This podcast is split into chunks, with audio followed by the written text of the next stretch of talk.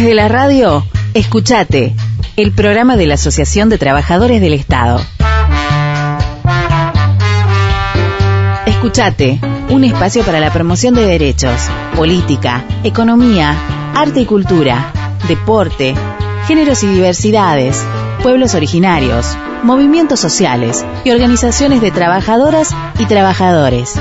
Porque somos estatales, porque somos protagonistas. Escuchate. Déjame decirte a ti lo que no sabes de mí.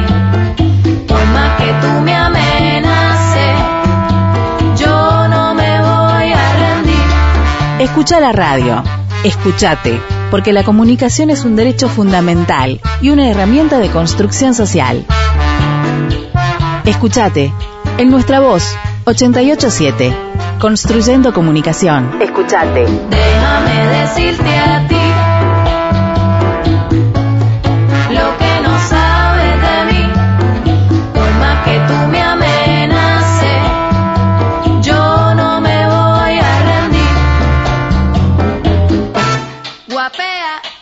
Empezamos otro nuevo programa de Escuchate. Bienvenidas, bienvenidos, bienvenides, aunque no le gusta la E a algunos. Bueno, no es nuestro problema, perdón.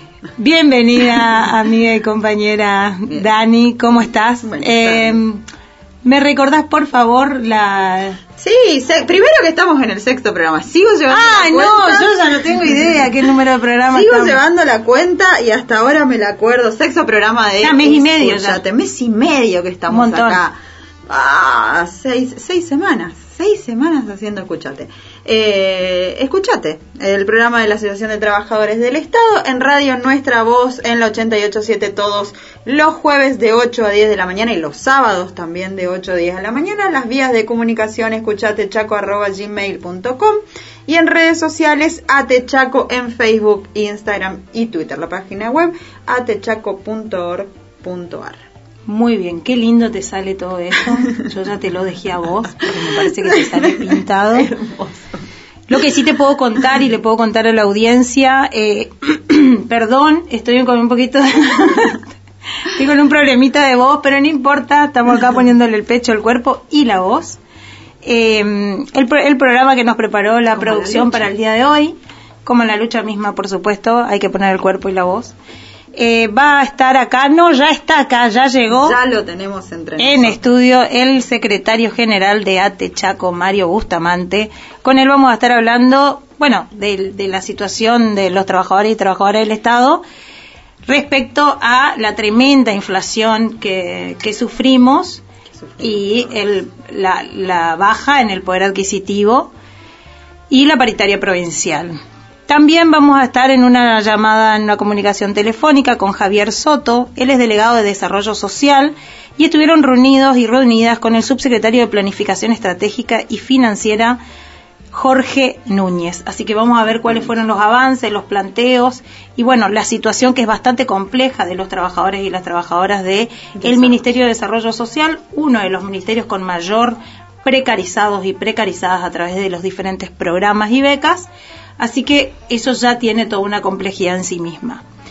Por último, vamos a estar con Marcelo Ruesta, de la Secretaría de Agricultura Familiar. Bueno, con él vamos a estar hablando de toda la situación. los organismos como, como la Secretaría de Agricultura Familiar fueron los más castigados durante eh, el macrismo Exactamente. y ahora hay muchísimo que resolver y vamos a estar hablando con él qué se está resolviendo, qué no se está resolviendo. Hubo un último fallo de eh, la justicia muy en contra de los trabajadores y las trabajadoras eh, porque avaló algunos despidos que hubo. Así que bueno, vamos a estar hablando con él de todo lo que se está, se está trabajando y luchando en este sector también. Muy buen programa que nos ha preparado la producción. Saludos a. Mechi y Liso, que son los que están detrás de, de la producción, y Huevos, el que nos está todo el tiempo conduciendo el programa también. Así que bueno, ese es el programa de hoy. En breve vamos a estar hablando con Mario. Mario, Marito, eh, Marito, Marito, hola. Ya, ya, ya te podés ir entrando y acomodando. Ya, ya estamos con, con Mario entonces. Vamos a darle la bienvenida Vamos a ir a un tema musical mientras Mario se acomoda. ¿Te parece, André? de una. ¿Qué Vamos tema es? a ir al tema de Louta. Ayer te vi. Me encanta.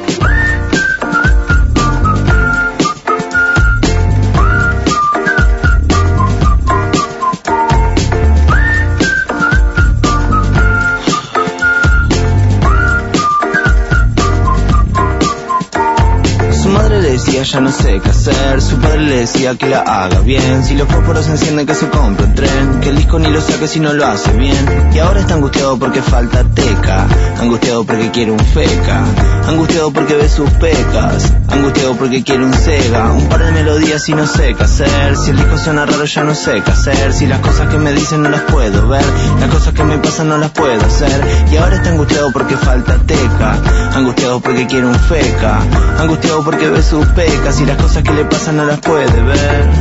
Ayer te vi y no es cualquiera, me convencí que soy primera. Puedo verte cerca de cualquier lugar, puedo hacerme cargo de lo que no está. Ayer te vi y no es cualquiera, me convencí que soy primera. Lejos, muy lejos. Puedo ver de me contradigo y me desespero pensando qué es lo que sería si no fuera cantando. Si fuera por Andrea me vería en primavera y no me quedo corto. Ya sé que no te copa que le ponga miel a todo. Si te copa que la pases bien me gusta sin razones. Sé que el arca dorada que te compré se envió en el momento. Y sé que el arca rosada que te inventé quedó en el intento. Y si fuera por Andrea me echaría en primavera y ya fue. Si tiro cualquiera, tiro cualquiera. Porque te quiero y como te quiero, soy lo que sea. Ayer te vi y no es cualquiera, me convencí que soy primera. Puedo verte cerca de cualquier lugar, puedo hacerme cargo de lo que no está. Ayer te vi y no es cualquiera, me convencí que soy primera. Lo puedo ver de lejos, muy lejos. Lo puedo ver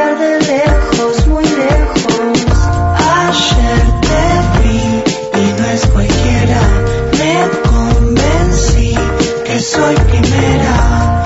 Puedo verte cerca de cualquier lugar. Puedo hacerme cargo de lo que no está. Ayer te vi y no es cualquiera. Me convencí que soy primera. Lo puedo ver de lejos, muy lejos.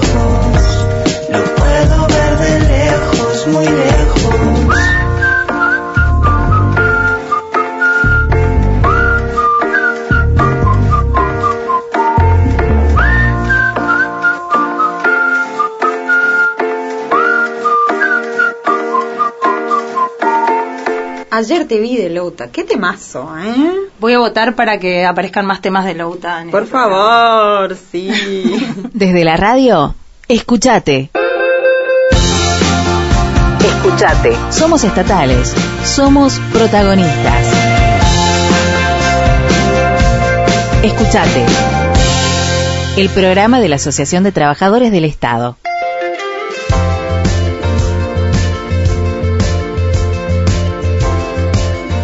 ¿Con qué seguimos? Con Marito, ¿no lo ves? Acá, Acá está. está. Hola Mario, ¿cómo estás? ¿Seguimos con Mario o lo dejamos acá de, de compañía y lo ponemos al final? Hola, muy buen día a los compañeros, a las compañeras. Acá A les estamos, compañeres. A las compañeras. Una vez, una vez más aquí en el programa. Che, Mario, bueno, eh, tenemos una larga lista de temas para hablar, te vamos a exprimir un montón, sabelo. Pero eh, para empezar, tengo entendido que ya a esta altura del año deberíamos estar abriendo, el gobierno debería estar abriendo otra nueva discusión de paritarias. Y eso no está sucediendo. ¿Qué va a pasar con eso? No, sin dudas, este, a partir de, de, bueno, de la situación por todos conocidos, digamos, que tiene que ver con eh, esta inflación que, que la verdad que, bueno, viene a acentuar todos los procesos este, graves que estamos atravesando la familia trabajadora, sobre todo en el Estado, eh, donde bueno, donde claramente ese, esa recomposición que, que, que, había planteado el gobierno y que nosotros rechazamos en su momento, ese 10% más 2.000 pesos remunerativos, quedó claramente atrasado, quedó claramente rezagado ante un proceso inflacionario que no, que no se detiene, más allá de que el último dato este en relación, digamos, los porcentuales que se van este, expresando por parte del INDEC, eh, podría hablarse de una desaceleración inflacionaria, ¿no? Este, ahora bien, ese 3,7, si no me equivoco, que fue el último dato de mayo, la inflación de mayo, no, bueno, nos, no, nos pone un escenario de un acumulado de 22 puntos inflacionarios cuando únicamente fue un 10% lo que, lo que la provincia ha, ha puesto como, como para reparar el daño que ha hecho anteriormente la inflación, un 10%. La verdad que ha sido este, absolutamente insuficiente. Y, y, bueno, estamos en ese punto donde, bueno, donde nosotros, a partir de lo que veníamos discutiendo con Hacienda, eh, estaba clara la perspectiva y el compromiso por parte del Ejecutivo de convocarnos en junio. Bueno, ya estamos este, a mediados de junio, esa paritaria no se puede seguir posponiendo más, necesitamos sentarnos los tres sindicatos a, y obviamente la patronal en un marco paritario, institucional, este, eh, constituido debidamente a discutir el salario de lo que queda, de lo que queda sobre todo de, de, de los próximos meses, recuperar lo perdido y pensar, bueno, y pensar nuevamente una apertura en noviembre.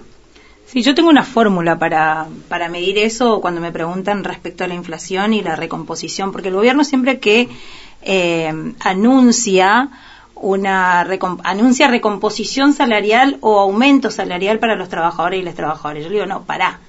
Primero, para hacer recomposición tiene que mínimamente ser igual a la inflación, si no, no es recomposición. No se recompone el poder adquisitivo si no le ofreces mínimamente lo que se perdió. Y si querés ir más a fondo, si hablas de concepto, digamos, de recomposición, tenés que hablar de ese concepto que involucra a un dato enorme y que no signa que es la canasta básica familiar, digamos. Que Porque recomponer el salario más allá, de lo, más allá de lo porcentual, digo, este, bueno, si tuviéramos un, un nivel de un promedio de, qué sé yo, este, 75 mil, 80 mil pesos de trabajadores y trabajadoras en la provincia, si tuviéramos ese ingreso medio, bueno, sí, estaríamos hablando de este, esto, lo que vos planteabas, digamos, un aumento. Ahora, para, una, para recomponer eso, que es llegar a la canasta básica familiar, que estamos hablando de más de 85 mil pesos este, en, en el NEA, y la verdad que bueno, estamos muy distantes que con los porcentajes que se vienen administrando, que se vienen abarajando y que seguramente nos vamos a encontrar en la paritaria, eh, la verdad que dista mucho. Sí, y también si quieren hablar de aumento les tenemos que decir que lo, lo, la oferta salarial tiene que superar a la inflación. De lo contrario, de ninguna manera es aumento salarial.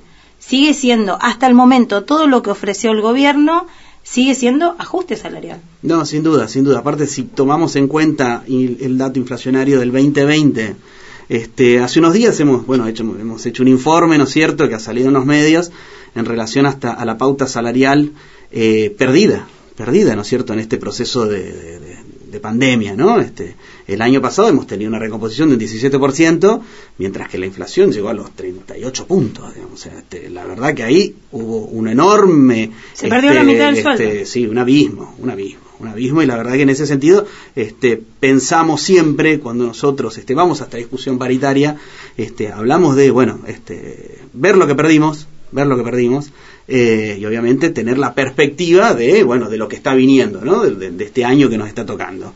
Y bueno, la verdad que vemos una situación muy complicada, una situación muy complicada porque además este, el Estado no encuentra, este, no encuentra, o bueno, a partir del modelo que ha puesto de, de, de gestión de la economía, uh -huh. este, que este, vemos que es bastante conservador en ese sentido, no, este, no le está ganando, no está pudiendo controlar la inflación, no está pudiendo controlar los precios, no lo está haciendo y también nos está metiendo con temas estratégicos, digamos, con el, control de precios no solamente ir este eh, góndola a góndola, ¿no? Este, eh, revisando que no supere este o, esos precios acordados este, sean respetados de alguna manera. No es solamente eso, sino que hay que intervenir fuertemente lo que hace a, al comercio, al comercio, a, esa, a esas este, a esos cinco o seis formadores de precios, que son justamente los de la canasta básica, que, este, que la verdad este, han tenido ganancias extraordinarias en lo que va de la pandemia eh, y donde ese circulante de dinero o esa, o, esa,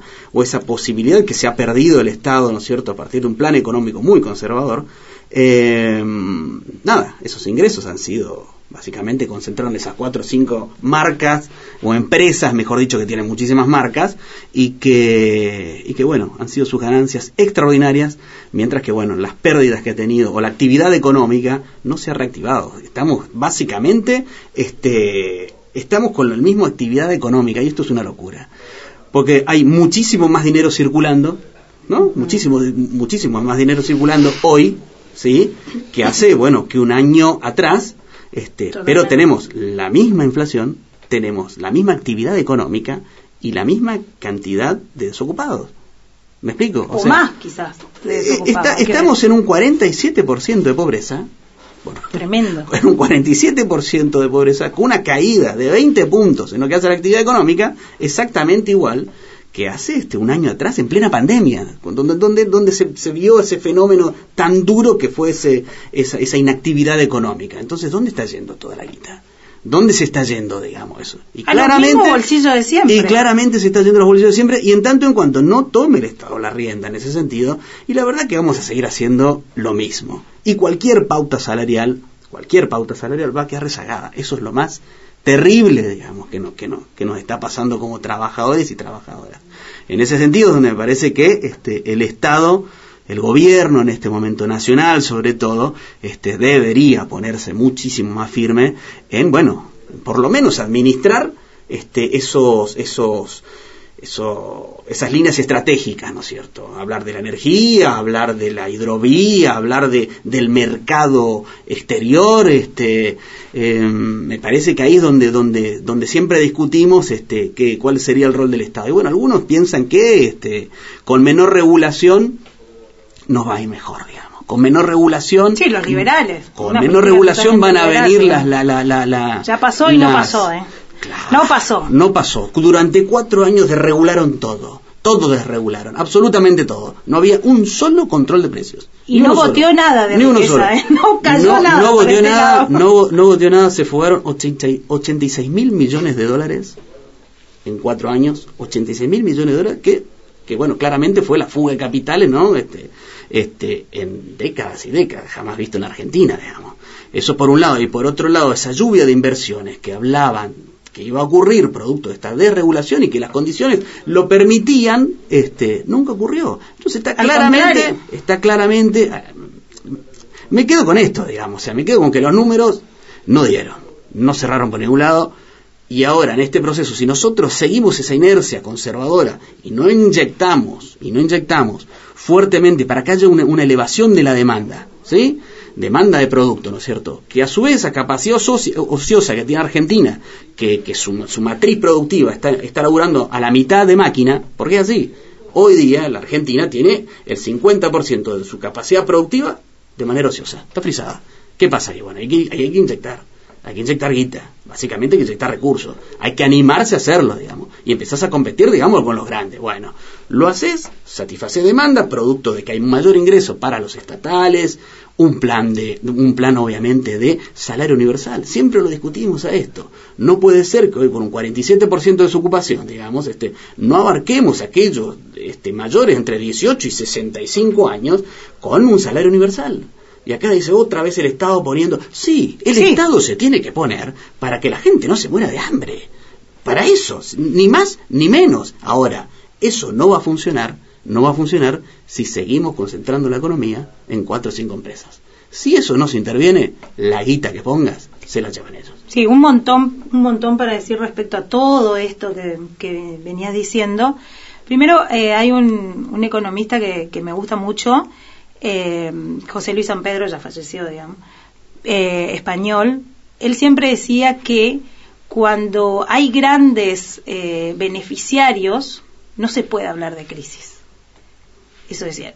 Fíjense que siempre hablan de crisis, pero hay quienes están beneficiando. Y hoy, como ayer, como, como siempre que nos hablaron de crisis, hay un sector muy reducido, muy chiquitito, pero muy poderoso, que se sigue llenando los bolsillos a costa de la pobreza del resto de la... Sin dudas, sin eh, dudas. Digo, farmacias, digo, petroleras, digo, eh, el sector eh, agroalimentario, no, no, no los chiquitos, sino los grandes, eh, todos esos que nos regulan también a nosotros, a nosotras, nuestra, nu- nuestra vida y nuestro, nuestro poder adquisitivo.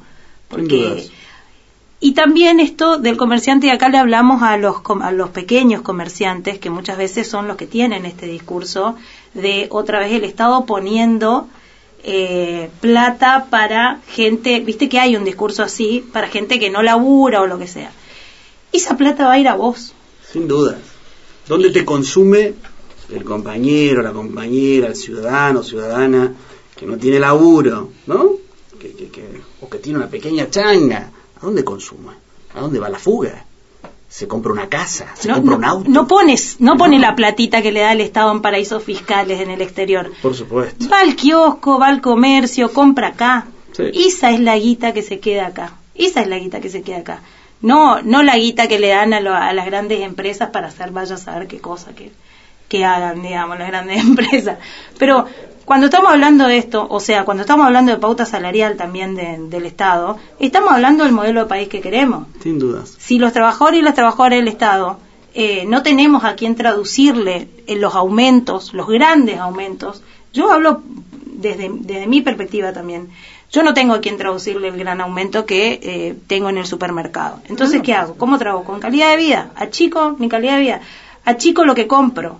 Entonces, que los trabajadores y las trabajadoras del Estado tengan menos poder adquisitivo impacta también en las ventas, directamente en las ventas. Entonces, Entonces, bueno, siempre se corta por lo más fino, digamos, siempre lo, lo que tenemos que salir a, a sostener eso somos los que sostenemos las casas y, y- y el empleado, digamos. el- el Exactamente, trabajador. yo, yo lo que estoy tratando de hacer es también hablarle al pequeño comerciante para que también sepa y entienda cuál es el impacto de el aumento de los trabajadores estatales en su bolsillo directo, en su economía supuesto. directa. Nosotros también, nosotras también compramos acá. No mandamos nuestra nuestra plata afuera ni, ni podemos viajar a Miami a comprarnos computadora, compramos acá. Mm. Entonces, si yo aumento mi, mi, mi poder adquisitivo como trabajadora del Estado, aumenta también las capacidades de venta de, la capacidad de de los comerciantes digamos. acá. Como para cerrar este tema, digamos. No sé cuánto nos queda a la producción. Parece que estamos bien todavía. Sí, un- un- una cosita, digamos, este, el gobierno nacional, el 60% del presupuesto que metió o que inyectó este, desde la cartera de desarrollo social, por ejemplo, eh, fueron alrededor de 130 mil millones de pesos. ¿sí? En lo que va del 2021. Claro. 130 mil millones de pesos. Eso es el 60% de, la- de- de el presupuesto que administra este desarrollo social, únicamente dirigido a esto, a políticas precisas, ¿no es cierto?, para los sectores más vulnerables. Eso no implicó, no implicó una mayor economía, una, una expansión de la economía en la Argentina. Entonces, es- eso es complicado. Pero no, no, no, no es producto de que, el, de, de que el beneficiario no sabe comprar o no sabe dónde, digamos. Sino que sí o sí eso se está yendo a los grandes capitales. Claro. Se está yendo a las grandes empresas nuevamente. Porque no paran, no paran de aumentar los precios. Entonces, ahí no hay. No, no, no, no, no, no, no, no aguanta. No se aguanta así, digamos. Entonces me parece que eso, este, nosotros cuando queremos discutir paritaria, también queremos decir, digamos, que hay que apretar fuertemente a estos grandes mercados concentrados, hay que intervenir el mercado concentrado y hay que tomar definiciones políticas históricas que no se están tomando. Porque si no vamos a seguir nosotros peleando y obviamente vamos a apretar por una paritaria mayor. Obviamente lo que nos digan este va a ser insuficiente siempre, digamos. Si sabemos que no va a haber un- una, una injerencia por parte del Estado fuerte, digamos, en un control este en serio del comercio interior y del comercio exterior. Porque seguimos sin meterle fuertemente un control al comercio exterior. Se va yendo, digamos, este todo lo Grobopatel aumentó 125 veces su ganancia en pandemia. El grupo Grobo. El grupo Grobo, para que no saben, digamos, Grobo Patel Sí. es el magnate de la soja ¿eh? y el agronegocio, que es mucho más complejo que la semillita y la plantación. Es mucho más complejo.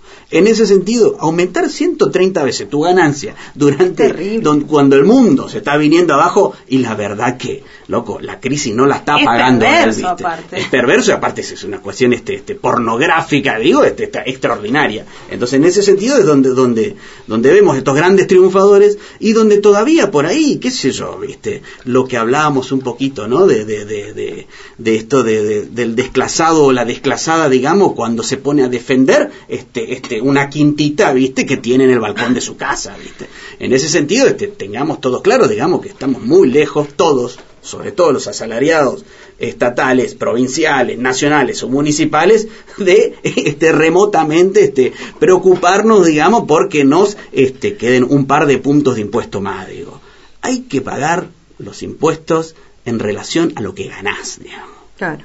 Es así, digamos. Ahora, y encima, si la ganás en dólares, por favor, digamos, ¿no? No, eh, este tipo de discusiones, digamos, de hasta dónde tiene que estar esto, y bueno, ahí, ahí tiene que estar el Estado, los estatales, los estatales como rol controlador de la economía, pensando a mediano y largo plazo, este, no ahogándonos en la coyuntura, porque también nos llevan a eso. Nosotros vamos seguramente este, la semana que viene o la otra seremos convocados ya, digamos, a la paritaria, y la verdad que vamos a estar discutiendo, obviamente, este, los porcentuales, los porcentuales, pero no podemos seguir discutiendo migajas. No podemos seguir siendo los más postergados, no podemos seguir siendo los que, los que a su vez, como lo planteaba hoy, movemos la economía diaria de nuestro, de nuestro barrio, de nuestro supermercado que vamos ahí cerquita, Claro. eh, digo, este, en ese sentido no podemos seguirnos siendo lo- nosotros los que, a los que nos joden, ¿viste? a los que nos aprietan, a los que tenemos que andar este, eh, pagando servicios extraordinarios, aumentos extraordinarios de los servicios, este, un combustible que se va ele- elevando cada día a día y sin ningún control. Entonces, bueno, en ese sentido me parece que es claro esta, esta necesidad urgente de apertura paritaria. Bueno, vamos a seguir, vamos a una pausa y después seguimos hablando con Mario. Escuchate. Tenés voz. Porque mi trabajo son tus derechos. Escuchate, el programa de la Asociación de Trabajadores del Estado. ATE es organización. Es fuerza colectiva. Sumate, porque ser autónomo es definir nuestro propio destino. ATE, sos vos. Escuchate. Seguimos en Escuchate, el programa de la Asociación de Trabajadores del Estado, en Radio Nuestra Voz por la 88.7 en este jueves de 8 a 10 de la mañana. Bien. Y los sábados de 8 a 10 de la mañana, porque gritaba. Y los sábados de 8 a 10 de la mañana. Eh, las vías de comunicación, escuchate chaco arroba gmail.com en redes sociales, estamos como atechaco en Facebook, Instagram y Twitter y nuestra página web atechaco.org desde la que nos pueden escuchar online, igual, no, perdón, desde la página de la radio nos pueden escuchar online, que eso era lo que me olvidaba decir el otro día, desde nuestra web chaco.com pueden oírnos online.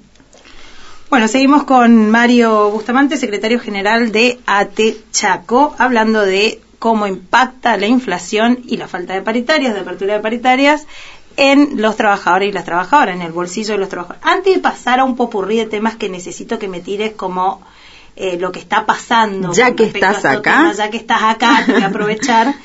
Eh, para cerrar esto, bueno, entonces estamos esperando la convocatoria del Ejecutivo Provincial a la apertura de estas paritarias, que se comprometió el Ejecutivo en, en la paritaria pasada, se comprometió entonces a estas paritarias. Y el otro día estábamos hablando con una compañera que viene al caso de esto porque, eh, como decías, tuvimos muchísima paciencia. Creo que estuvimos como sindicato y como trabajadores a la altura de las circunstancias de lo que demandó la, man- la pandemia.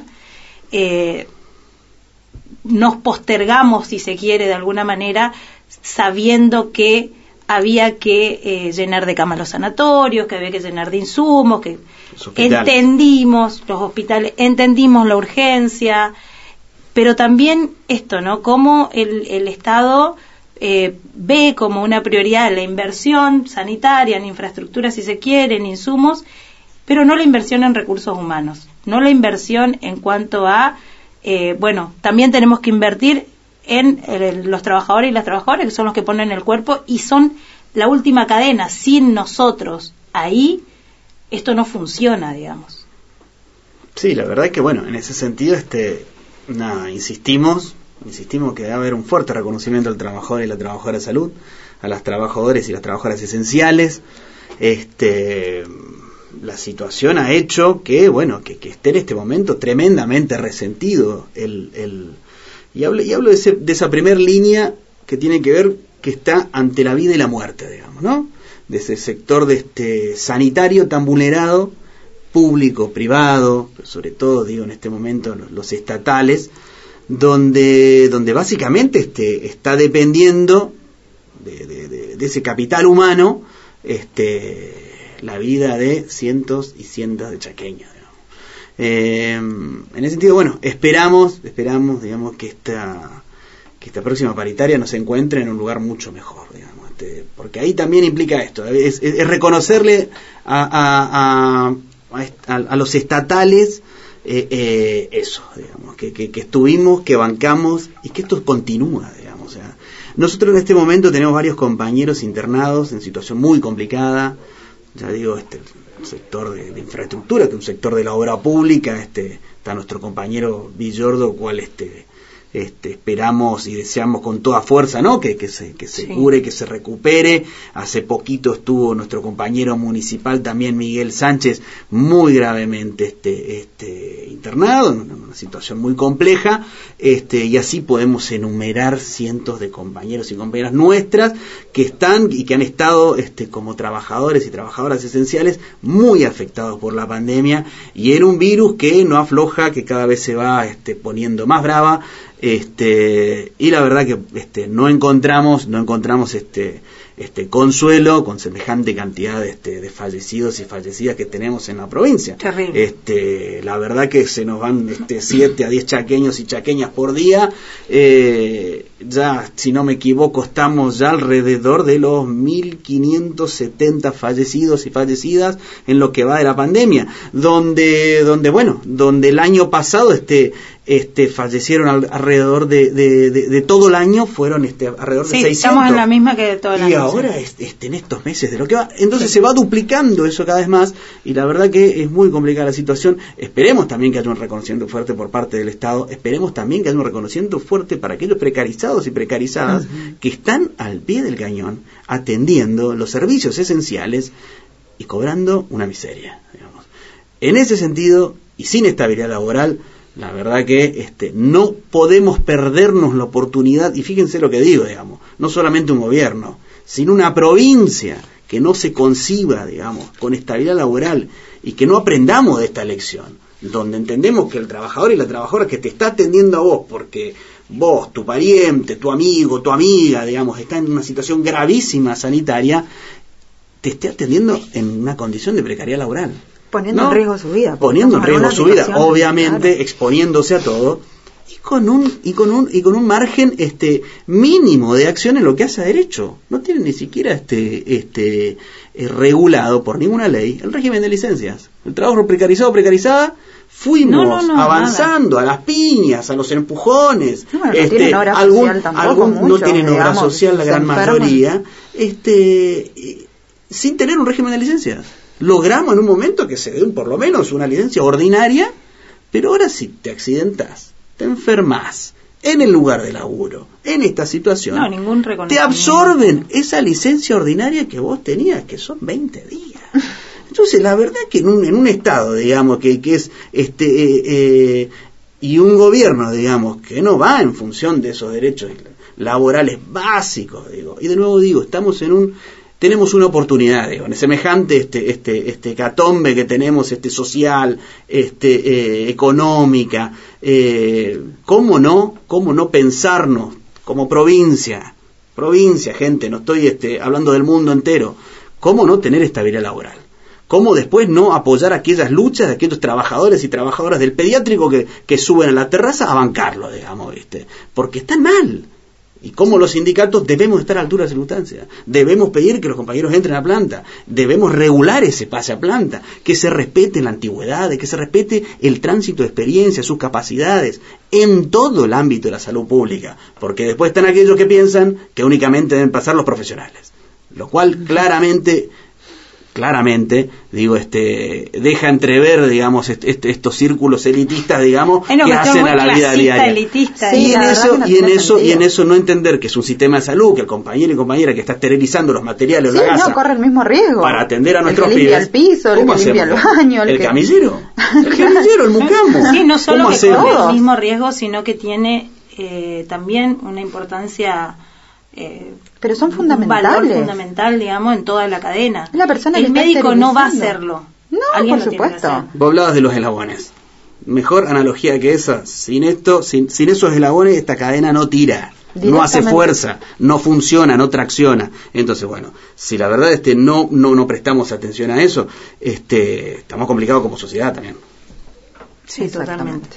Bueno, y hablando de eso un poco también, ¿cómo está el tema de la carrera sanitaria, que fue un- una propuesta, un proyecto, una iniciativa de ATE que en su momento estuvo acompañada? Bueno, en este periodo de implementación, ¿qué pasó? No, bueno, este, la carrera sanitaria está, está prácticamente este, reglamentada. Estamos ahí, este, faltará un 10% de reglamentación, lo mismo que el, que el convenio colectivo de trabajo. Ambos temas, ambos temas, este, claro, entramos en, la, en la instancia en que lo que se discute es el presupuesto. No se quiso discutir el año pasado, no se quiso terminar de discutir ambos temas y sobre todo la carrera sanitaria que estaba ahí a punto caramelo de desarrollarse plena. No se quiso discutir por el tema del presupuesto.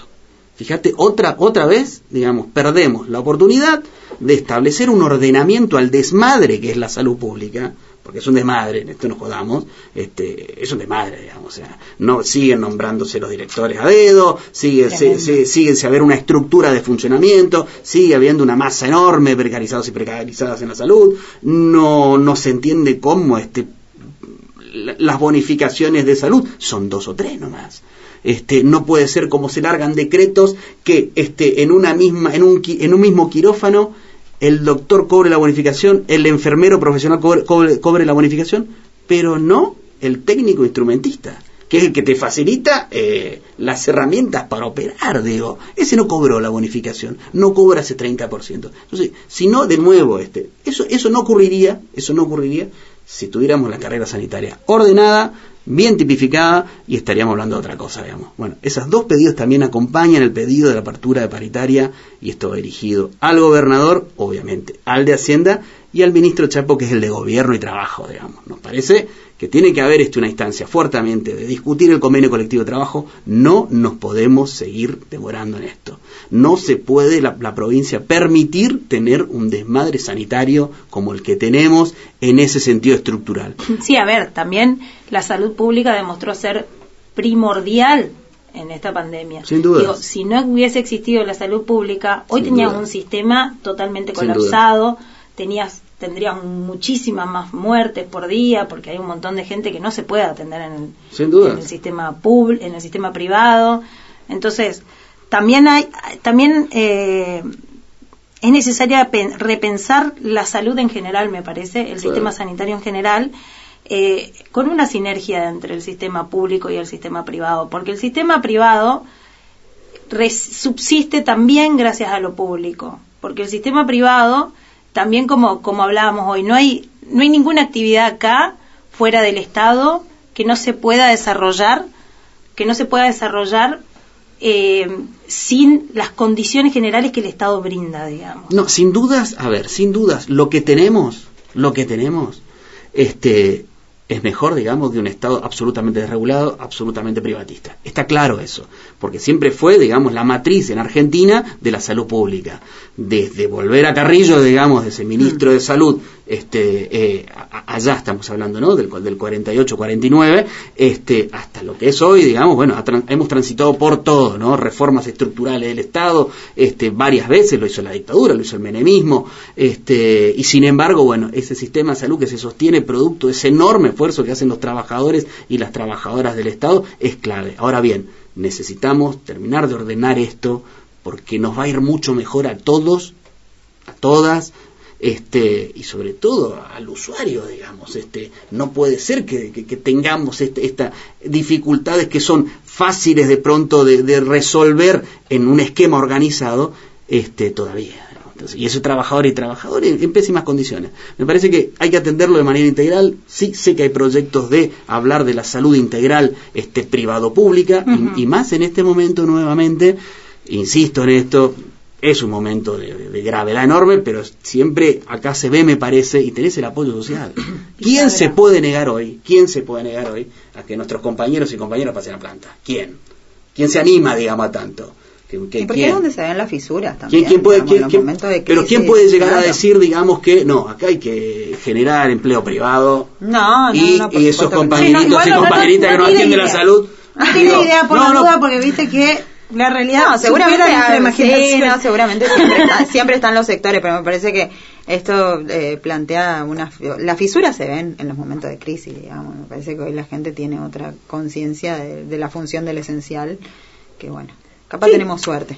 Igualmente más allá de la percepción de la población o lo que sea el Estado tiene la responsabilidad de hacerlo sin duda. No, por supuesto. Con respecto a esto y, al, y a eh, el reconocimiento del Estado, de los trabajadores y trabajadoras estatales, eh, tengo entendido que RPI va de nuevo al paro. Sí, a partir de hoy teníamos, y mañana, 48 horas, este, iniciamos nuevamente una medida de fuerza. La verdad que la, la discusión eh, matriz, digamos, lo que hace a lo económico, a, lo que tiene que ver con el reconocimiento de su esencialidad, a lo que tiene que ver en, el ordenamiento de la estructura, en lo que tiene que ver con una batalla histórica de RPI, que básicamente asimilarse a leyes nacionales este, no se está dando. Y la verdad que hemos entrado en un, en un pozo, estamos estancados en ese sentido. Entonces, este, a partir de hoy, día martes, digamos, perdón, este, seguramente el jueves estaremos evaluando qué, hacemos, digamos, con esta medida, pero en principio estamos en una medida de, fuerza, esperamos ya que esto se vaya, este, que haya, que haya mejores propuestas por parte del Ejecutivo, digamos, que me parece que ahí está la clave. Sí, eh, lo que nos recordaba Lizo es que estas son cuestiones que pasan cuando el programa es grabado. sí. eh, va a haber paro en RPI martes y miércoles y el jueves se va a estar reevaluando. O sea, hoy jueves se estaría reevaluando los trabajadores trabajadoras estarían reevaluando la situación luego del paro de 48 horas. Exactamente. Bueno, ahora sí te paso a un tema que estuvo eh, que estuvo presente en todos los programas anteriores, creo que no nos faltó ninguno, no faltó un tema tremendo de lo que está pasando en Corzuela con las trabajadoras y trabajadores. Con las trabajadoras, perdón, tengo la muletilla trabajadora, trabajadores, no, estas son cinco trabajadoras violentadas, perseguidas por el intendente Rafael Carrara y toda su, su, entorno, todo su entorno. Eh, Sus cómplices. Y que continúa en rebeldía, que continúa sin acatar la orden judicial de reincorporación inmediata en sus funciones y de, del pago de los salarios adeudados. Sí, la verdad que cuando decimos que en algunos municipios funciona todavía el medioevo, nos quedamos cortos a veces. La verdad que este que, que no haga no haga este no acate una cautelar, una medida cautelar, lo cual es, es, es, el último elemento jurídico que se aplica, digamos, ante una tremenda injusticia, este, ¿qué más tiene que hacer la justicia? ¿Qué más tiene que hacer la justicia? Tiene que entrar con la policía, eh, eh, abrir la puerta, ¿no? Este, acompañar a que, a que las compañeras todos los días desarrollen su laburo. ¿Cuál sería, digamos, la lógica de, de alguien eh, este, para poder hacer cumplir ya la ley? La verdad que es, este, e, es, e, esto es disparatado, digamos. Que ocurra este, eh, eh, en, el año 2021 una situación donde un intendente absolutamente irresponsablemente, porque ahora nosotros vamos a vamos a ir con una demanda penal hacia el intendente y hacia el municipio de Corzuela, lo cual es, es grave, porque vamos, porque vamos ante el incumplimiento de un organismo entero. Entonces, ¿qué implica esto? Digamos, y bueno, vamos contra el Estado.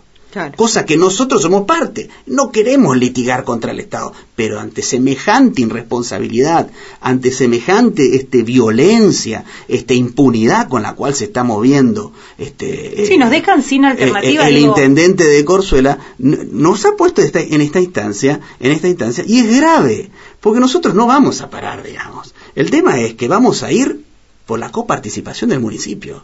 Y eso implica, digamos, que corre a partir de responsabilidad de este tipo, que no tenga guita el municipio.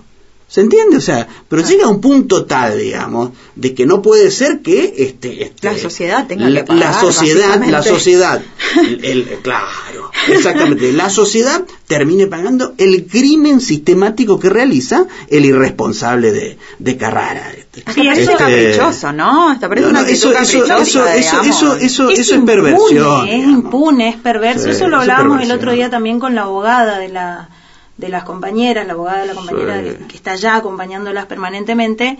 Eh, hablábamos de esto, ¿no? Nosotros también le planteábamos que nosotros como sindicato, eh, digo, la cuestión legal es lo último. Siempre decimos que cuando recurrimos a, a lo legal es porque fracasó la instancia sindical.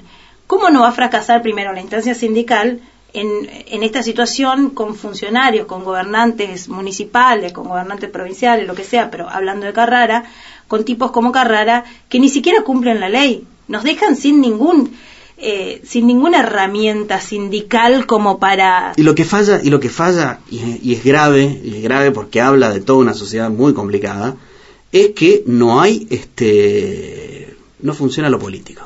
Acá no funcionó de entrada lo político. Acá no funcionó el, el- el Ejecutivo Provincial cuando fuimos a Derechos Humanos, acompañaron, sí, a las compañeras en un momento, perfecto, y después absolutamente nada. Cuando el compromiso era litigar, litigar juntos contra el municipio. No se hizo eso. Eso no se hizo. Ese es un compromiso fallido. en, en- Es un abandono de por parte Eso- del eso- eso- Estado. eso- Sí, la es un disidencia- compromiso la disidencia- fallido. No es falta de es abandono. No, no, por eso. Tomaron una determinación, bueno, no vamos a acompañar esto judicialmente. No, sí. Estamos esperando todavía, estamos esperando. Tampoco el ministro de Gobierno se hizo cargo, tampoco el, El el- secretario el de Asuntos municipal. Municipales. Entonces, me parece que eh, está bien. Nosotros estamos planteando, digamos, la legislatura, un proyecto de ley donde habla de un piso básico de derecho, donde haya mayor oficinas que regulen este tipo de situaciones para los municipales. Pero ahora, ¿qué hacemos ya, digamos? ¿Qué hacemos ya an- ante semejante violencia sistemática por parte de un intendente? Que es la misma que aplica el de Dugrati, que es la misma que metió en el espinillo despidiendo a nuestros compas. Este, me parece que esto, no está esto el no Estado, puede... el Ejecutivo no está, no, aparece, no, existe. El Estado provincial. El Estado El provincial no provincial no. existe. Provincial. eh, No se da por aludido en esta situación. escudándose en la autonomía municipal. Entonces deja como si fuese que eh, esas personas que viven en el interior eh, no forman parte de este derecho, ¿no? Y que no Eh, puede hacer nada, y, no- y- y que no puede hacer nada, dice el Estado provincial o el Ejecutivo, en relación a esto. Y se saca nuevamente el lazo. Se Bueno. saca nuevamente el lazo y no se hace cargo. Nosotros estamos este, teniendo una audiencia el día miércoles. ¿Cómo, cómo planteo esto si sale el jueves, digamos? Mañana, Este, eh, ayer. Claro. esto, disculpe, Bueno. no, pero se nos está complicando en ese sentido. No, importa. Vamos a tener una, una audiencia, digo, bien, con, con Boloj, con el defensor del pueblo. Queremos involucrar, digamos, a, a distintas partes del Ejecutivo. Por O sea, lo a menos las que nos queda. a- a- a- eh, claro, acudir a ese defensor del pueblo, el cual, bueno, no, no, nos abre las puertas para poder este, también realizar un planteo y ver desde desde lo político, desde lo legal, si hay un acompañamiento mayor por parte del Ejecutivo Provincial. Estamos muy preocupados en ese sentido, no nos están, este, no, no, no, no, no- están atendiendo este problema. Y mientras tanto las compañeras, este, no tienen ingresos. Sí, no tienen ingresos, no tienen un mango. no tienen. No tienen un mango. No, la situación que están viviendo las compañeras es terrible desde hace un tiempo largo y claramente a nadie le estaría interesando desde el, desde el aspecto. A los que digamos, tienen de- responsabilidades no les está interesando. Claro. Eso es lo grave. A los que se podrían hacer cargo de la situación. a lo que deberían hacerse Lo- cargo. eh, Pero exactamente. con respecto a hacerse cargo, eh, la, la abogada con la que estuvimos charlando de, de- de las chicas nos dijo que el diputado Leandro Santoro había tirado una iniciativa legislativa que eh, esta iniciativa legislativa sería para que los eh, Funcionarios. funcionarios, Sí. eh, los, go- los gobernantes municipales, los gobernantes sí, sí, provinciales, sí. entiendo que eh, respondan con sus propios bienes, que no responda así como Totalmente. vamos contra el Estado municipal. Totalmente. ¿Qué culpa tienen los vecinos que no se van a quedar ahora sin vereda, por ejemplo? Exactamente, exactamente. Vayamos contra los bienes municipales, que cada Sí. uno se haga cargo de las, de las decisiones que toma. Sí, sí, sí, el sí. proyecto pide incluso de que si se dan hechos durante el mandato, eh, tienen cinco días para renunciar al cargo. Claro.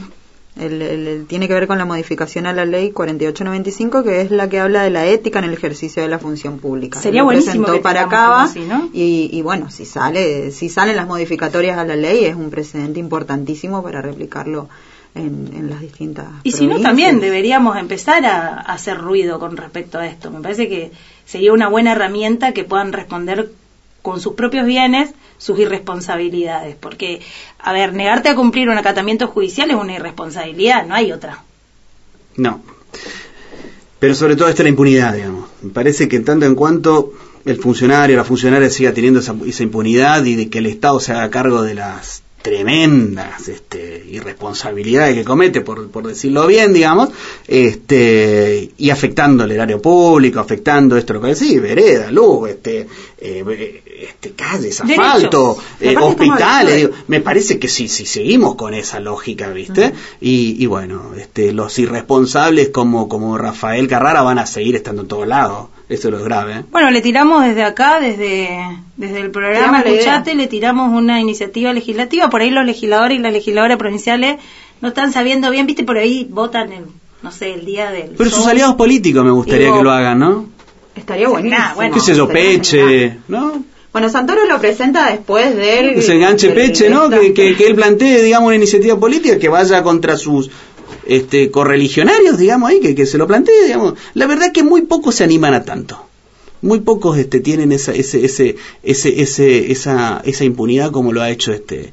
eh, Es impresionante, pero, pero, pero sobre todo me parece que es la responsabilidad del partido político al cual pertenece.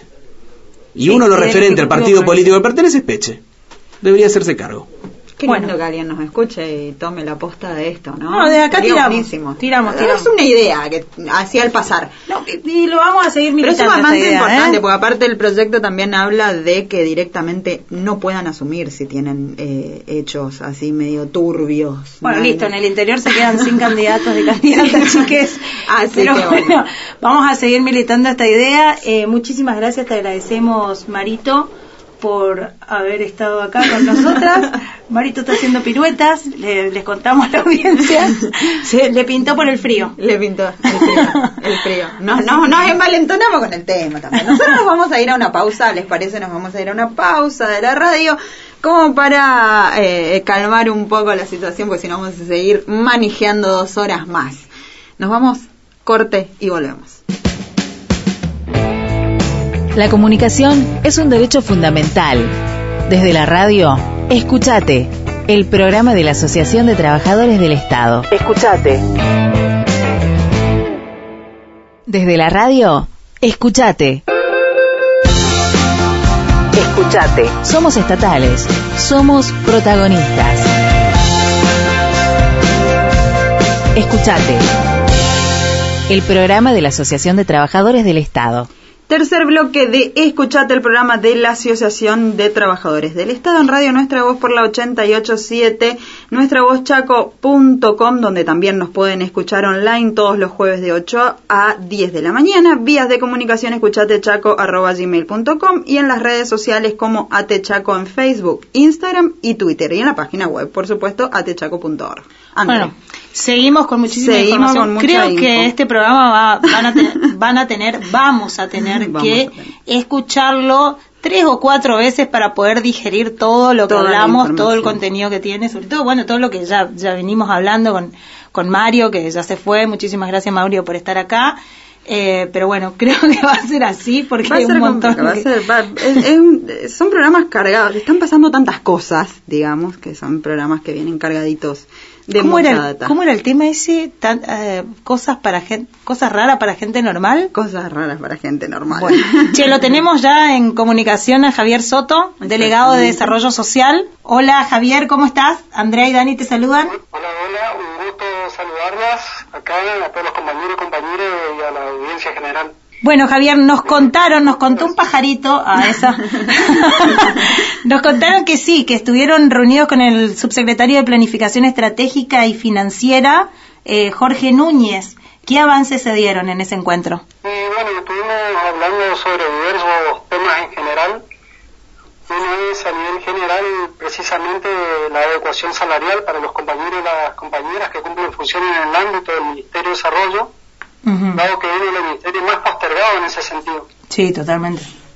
Eso hacíamos hincapié que involucra el reconocimiento del Ejecutivo de la labor que cumple nuestros compañeros y compañeros eh, a nivel provincial. No más en estos tiempos de, de pandemia que atra- atraviesa la provincia a nivel nacional y, y el mundo en general. Sí. Así que y ellos siguen desempeñando sus labores para no dejar expuesta a la población más vulnerable de nuestro territorio. ¿Cuáles fueron lo- los avances, los acuerdos que se dieron con respecto a esto? Tengo entendido que era el cálculo de la bonificación. Ah, sí, eso es a nivel sectorial. Se adeuda, eh, como regularizar una bonificación a que llegamos a acuerdo con el Ejecutivo en el año 2019 y hasta hoy en día no se dio cumplimiento a ese a esa conciliación que se firmó en el Ministerio de Trabajo, en la Sí. Secretaría de Trabajo. ¿En qué consistía esa, como para poner el... Esa bonificación constaba en un 25% Ujú, de un profesional C.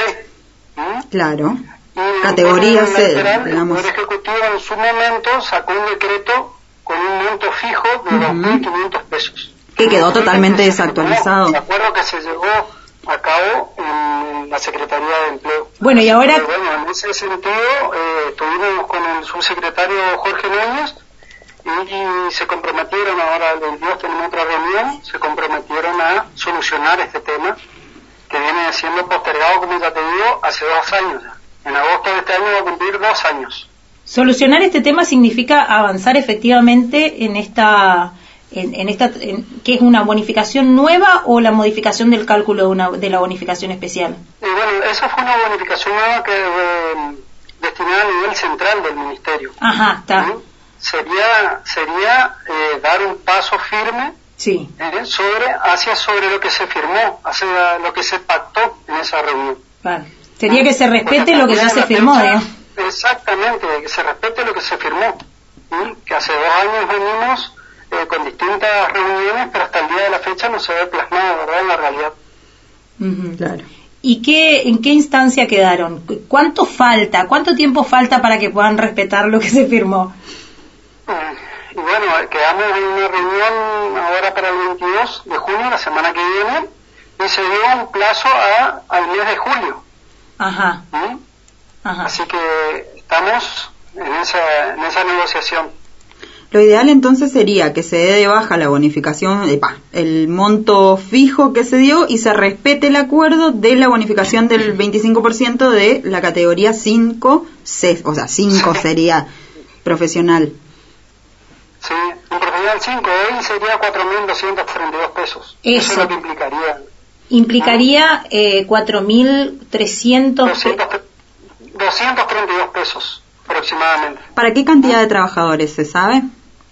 Y eso también es un tema que hay que arreglarlo porque estaba hecho para 140 eh, agentes Ajá. y la verdad que quedan compañeros que pasaron a planta permanente que quedan fuera y ya crea una, como esto, una diferencia salarial. Claro, Claro. claro, ¿sí? claro. Eh, eso es otra cosa que hay que arreglar que no tendría que tener cupo, sino que es para todas aquellas personas que presten realmente servicios dentro del ámbito de las oficinas del nivel central del ministerio. Claro, sí, es una de las, en realidad las bonificaciones que, nada, vienen en, en- en otro programa hablaremos de las bonificaciones en general, eh, porque lo que, lo que vienen a hacer es a suplir el escaso sueldo que tienen los trabajadores y las trabajadoras estatales. Lo ideal sería que no existan y que existan eh, sueldo un- unos básico, sueldos dignos, justo. básicos, digamos. Eh, pero en, en general uno de los obstáculos que tiene es esto, muchos de los que recién ingresan no tienen estos eh, estos montos y por lo tanto se contradice con la Constitución que dice que a igual trabajo igual remuneración, digamos. Exactamente. Exactamente. En este momento poseemos diferencias salariales sustanciales con otro organismo, con base en cálculos diferentes y que crean discriminación y un desfasaje absoluto ¿viste? en el poder adquisitivo entre trabajadores. Y un sector que está Ah. mm, muy afectado en este momento también y que si se puede se puede decir que están trabajando, digamos, eh, muchísimo producto de la pandemia, ¿no? Exactamente, es, una política transversal a todos los otros ministerios. Actualmente, para citar también un ejemplo, también la Subsecretaría de Economía Social, que tiene merenderos, política alimentaria, nutrición, asistencia a familias en situación de vulne- vulnerabilidad en los casos de emergencia. ¿eh? Sí, es uno de los... instituciones, tenemos casi más de 200, casi 200 instituciones, ¿eh? donde tenemos instituciones de, para niños, adolescentes, residencia de adultos mayores. Imagínate en este tipo de pandemia que las personas vulnerables y estos chicos queden desamparados. No se puede. ¿eh? Estamos bajo la tutela de leyes como la protección a la niñez, adolescencia y familia, la prevención y protección integral de las personas adultos mayores, la línea de emergencia con atención a 24 horas en toda la provincia, la unidad de protección integral, o sea, es un universo a nivel eh, territorial y provincial inmenso. el desarrollo social no es, como mucha gente cree, eh, solamente entregar una bolsita. Claro. Abarca el territorio provincial con políticas de Estado fundamentales. Sí, es el, es el organismo con mayor, mayor territorialidad, digamos. Exacto. Es el Estado en el territorio eh, brindando brindando lo esencial del Estado, digamos, a las personas, a los chaqueños y las chaqueñas. Sobre todo quienes están en situación de vulnerabilidad, digamos. Que son los que, más afectados estuvieron también durante la pandemia. Bueno, los que más afectados están siempre y cuando hay crisis más, digamos. Pero decime, ¿cómo están con respecto a esta situación? Eh, respecto a la pandemia y el trabajo durante la pandemia. ahora, con esta pandemia, estamos trabajando con grupos, con burbujas digamos, para eh, garantizar el servicio completo. Así que en tanto en instituciones que, que, hay mucho también, que tenemos que decir que hay mucha precarización laboral. Sí, tremenda. se tiene que ir trabajando en la regularización de esos trabajadores, que puedan contar con su obra social, con su jubilación el día de mañana. ¿Cuál es el porcentaje más o menos si te, si te animás a tirar un porcentaje de trabajadores precarizados? tendría que tomar, tirarte un porcentaje, hay, hay algunos que casi en la totalidad están eh, representados por gente precarizada, por becados. Terrible. Eh, hay, sí, hay algunas que están en el 40%, otras en el 60%. ¿No ¿Entendés que ¿Entendés que es el área del Estado que más precarizados tiene o hay alguna otra área que se encuentre así a ese nivel? Mm.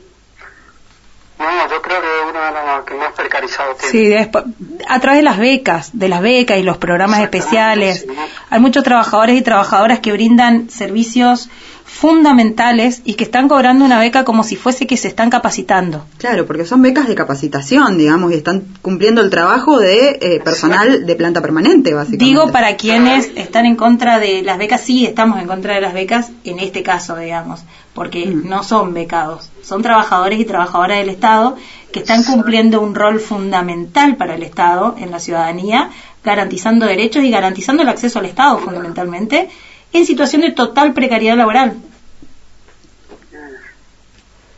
Exactamente así es. Y decime, ya esto te pregunto, sin ánimo de, ninguna respuesta muy favorable, pero eh, ¿cobraron o fueron tratados como esenciales? No, no, no, tal. Eh, sí, hacia los chicos becados, yo sé que tuvieron un incremento que creo que quedó hoy dentro de lo que perciben como sueldo ¿eh? en la beca. Pero el nivel de planta permanente no, no tuvo beneficios aparte de su sueldo. No, y no. ¿Y, la, y, y tenés idea de la cantidad de, no te digo cantidad exacta porque nadie va a saber eso, pero si hubo muchos compañeros, muchos trabajadores y trabajadoras eh, contagiados, digamos, en, esto de laburar en territorio. Exactamente, sí, hubo, hubo contagios, así también hay que recalcar también que se hicieron, eh, ¿cómo resta? ¿Cómo explicarte? Se hicieron avances para la vacunación del personal. Ajá, sí. Se vacunaron, hoy en día se están, se está viendo vacunación para todos aquellos que cumplen funciones dentro del ministerio. Sí, pero, pero ya están... Vacunas, pero dentro de eso también hubo muchísimos. También nuestra estructura edilicia no nos garantiza mucha seguridad en ese sentido. Pues, faltan, eh, faltan, decime, faltan insumos, ¿qué falta para garantizar la seguridad? Porque si, si ustedes que son los trabajadores esenciales no tienen seguridad frente a la pandemia y no, y, y no sé qué esperamos del resto. Y fíjate, para citarte un ejemplo, nosotros tenemos un área que no tenemos ventilación natural. Ah, listo. lo básico. No tenemos ventilación natural, que es lo básico. ¿Entendés? Así que de ahí partimos. ¿Y este tema se trató con, en esta reunión con el, con, con el subsecretario Sí, Núñez? Lo que es inicio, eh, inicio, no, eh, inicio en este momento no, no se está, no se trató, se trató más todo lo que sea incluye salarial y mejoramiento del poder adquisitivo de los trabajadores, porque hoy sabemos que realmente, y es, es- es lo cierto, la plata no alcanza. No. Nuestros compañeros también no llegan a fin de mes. ¿Cuánto está cobrando en promedio un trabajador del Ministerio de, de Desarrollo Social? Yo yo te voy a decir, hoy, hoy yo con ocho años de antigüedad, cobrando todos los beneficios del ministerio, 40 mil pesos. No, nada, un alquiler. Estamos hablando de un alquiler que sale 15 mil más Como mínimo. como mínimo. Como mínimo. Hay que te tenga que mantener un hogar o una familia con dos hijos. No ¿Estás llega. haciendo sostener familia? No, imposible. Imposible. Imposible. ¿Mm? Sí, Eso es, es, lo que es imposible. es- es lo que hablábamos recién en una entrevista con Mario Bustamante. eh, es hora, es hora de que el Estado y la ciudadanía en general, digo, está bueno que presione a, a- a quienes hoy administran el Estado en este reconocimiento que es necesario a los trabajadores y trabajadoras estatales que fueron los que pusieron el cuerpo, el pecho y la vida durante esta pandemia. Entonces, es momento de ese reconocimiento que no se pide nada grandilocuente, lo que se pide son sueldos dignos, son eh, derechos laborales, eh, los conquistados ya, digamos, o sea, sueldo, de estabilidad, obra social, eh, porque si vos me estás, vos estás hablando de un 60% de trabajadores precarizados en un área que sí o sí tiene territorialidad, o sea, sí o sí tienen que salir a la calle, sí o sí están en, en- en los lugares de riesgo y, y no y no tienen cobertura básico, no tienen cobertura de obra social si no se tienen llegan a RT, enfermar. no tienen obra social, no Hoy- tienen hoy- movilidad, digamos. Hoy, hoy se está trabajando, hoy hay precarizados que tienen obra social. Se trabajó, eso trabajó el ministerio y se le dio una obra social a precarizados que no tienen ningún tipo de llegada a obra social. ¿eh? Pero estamos hablando de obra social y un sueldo cumpliendo casi todo el mismo horario que de planta, incluso como el de planta, que no llega ni un 50% de lo que yo estoy ganando. Ni siquiera un 50% de lo que yo estoy ganando. Claro. No, sí, ¿Entendés? tienen obra social y nada más, digamos. Exactamente. ¿Y cómo es esto? Porque así está bueno para que también otros sectores, eh, este es un programa de radio destinado a los trabajadores y trabajadoras del Estado, de, bueno, a la ciudadan- ciudadanía en general, pero para que otros sectores también tomen en cuenta, digo, hay otros sectores que necesitan que al menos dentro de esa precariedad laboral de los trabajadores y trabajadoras, eh, algunos que salen a la calle puedan contar con una cobertura mínima de, de salud. Exactamente. Esa cobertura de salud y también ahora están trabajando en lo que sea un seguro para los mismos también, ¿eh? Para cuando se trasladan hacia el trabajo y eso y que estén asegurados. Porque Todas cosas que estarían resueltas con un pasaplanta, digamos. Básicamente sí. Todas cosas resueltas con un pasaplanta, porque tampoco tienen eh, el, el gasto este que se realiza cuando uno se mueve, que, que, que también suelen, eh, por ahí el de planta lo tiene regulado, digamos, o sea, no tienen nada. Todas cosas que se solucionan con un pasaplanta. Sí. Exactamente. Sí, recordemos que la precariedad laboral es evasión también de parte del Darle Estado provincial. ¿Cómo? darle la estabilidad y sus, darle la estabilidad y sus beneficios. Claro. Sí, sus derechos, pues ni siquiera son beneficios, vamos a decir, bueno, un beneficio. Sí. Son derechos, son derechos de todo trabajador y trabajadora que cumple funciones, que tiene, responde a una jerarquía. Tiene responsabilidades muchas Digo, veces. que son Porque- trabajadores y trabajadoras del Estado, o sea, gente, hay que pasarlos a planta, no, les- no hay otra, digamos, no hay otra. Así en este momento, así en este momento nosotros estamos esperando hace dos años algo que se firmó en una institución del Estado, ¿eh? del Ejecutivo, con un compromiso del Ejecutivo y hasta hoy en día no lo podemos tener plasmado en la realidad. Claro. Claro. ¿eh? Con, una, arri- con una unilateralidad total. ¿eh? Así que con un monto fijo de 1.500 pesos y un copo establecido, lo que deja compañeros que realizan las mismas funciones sin poder tener el mismo beneficio. Estamos quedando totalmente dentro del mismo organismo, vamos a quedar de nuevo desfasados. Unos van a ganar un monto, otros van a ganar otro monto. Claro. Bueno, así que acá, desde acá hacemos un llamado a la ministra Pía, que supongo que ella es la que tiene que firmar, y al ministro de Planificación, Pérez Pons, también, que tienen que firmar. Eh, esto que el Estado ya se hizo cargo, el Estado una continuidad, así que eh, nada, a implementar, la responsabilidad ya está firmada, así que a implementar esto para los trabajadores y trabajadoras. Y también hacemos un llamado al ministro Chapo, que tengo entendido que es el que eh, se está encargando de las condiciones edilicias. Acá hay trabajadores que están trabajando sin una ventilación, entonces eso no puede ser en un medio de una pandemia. Así que, bueno, y cual- te agradecemos el contacto y cualquier cosa, estamos acá para informar y, para seguir continuando con estos temas. Muy gusto, placer es mío. Gracias por interiorizarse sobre la problemática del Ministerio de Desarrollo. Y bueno, un saludo a todos los compañeros y compañeras que nos abandonen en la lucha, que es algo fundamental y nuestros de defender nuestros derechos. ¿Eh? Muchísimas gracias, Javier. Muchísimas gracias. Bueno, seguimos, Dani, con... Nos vamos. Nos vamos con un Nos tema... seguimos. Nos vamos. Nos a vamos. un tema. Nos vamos con un tema... un tema y volvemos igual. Para el tema se llama Mucha Data, de Mucha Cazú. data de Cazú. Escuchate. Hola, hola. Te la mi contestador. Si no te atiende el teléfono, seguro que no quiero hablar como perra. perra. Y de todas las mejor. En tu vida vas a conocer ninguna pibita como yo. Esos negocios ya no me interesan. Hasta hace poco pichaban. Tengo la pa' que si no de la mesa te rompiste mientras contaba. Puta. Puta, pero no tarada. Debería ser abogada. No se me escapa ninguna jugada.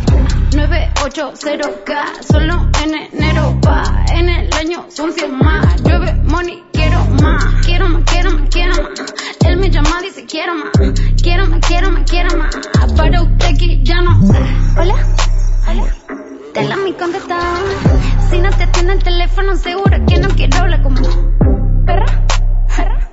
Y de todas las mejor. En tu vida no vas a conocer ninguna pibita como yo. Hola, hola. Te la mi contestador. Si no te atiende el teléfono, seguro que no quiero hablar como perra. Y de todas las mejor. En tu vida no vas a conocer ninguna pibita como yo. Que lo haga como yo. Que tenga lo que yo. Me vive tirando, pero intentando hacerlo como yo. Eh, largué tanta data que toda tu gata me odiaban y me rinden culto. Ella se pone sata si le hablo de plata y convierten al agua el insulto.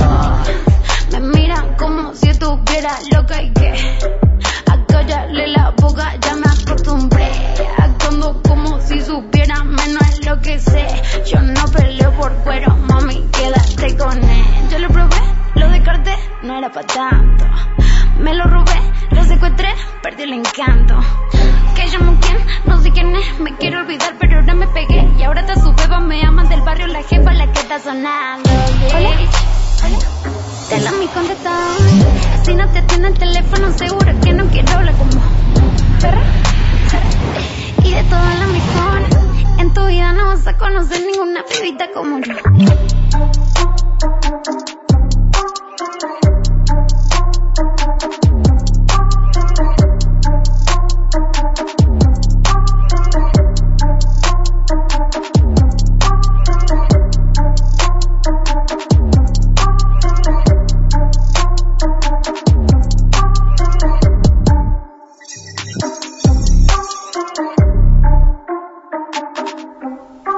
Eso fue alta, mucha, perdón, no alta, mucha, mucha data de Cazú. Seguimos en Escuchate en, en el programa de la Asociación de Trabajadores del Estado por Radio Nuestra Voz en la 88.7 todos los jueves de 8 a 10 y repetimos los sábados de 8 a 10. También en Nuestra Voz Chaco nos pueden escuchar online. Nos vamos a ir a un corte de la radio y después volvemos con Escuchate.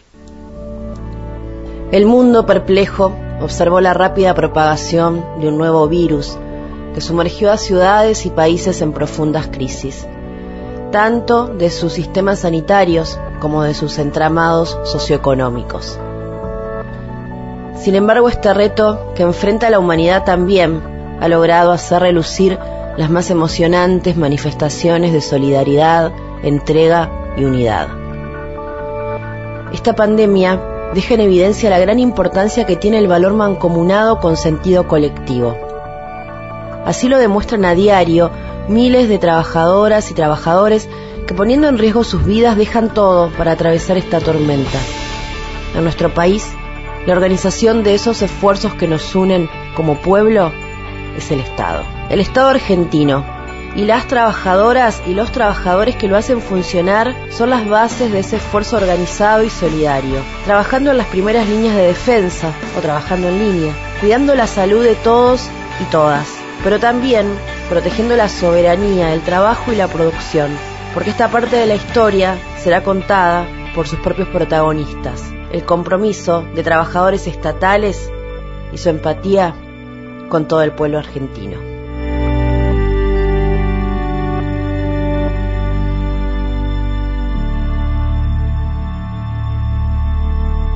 Escuchate. Tenés voz.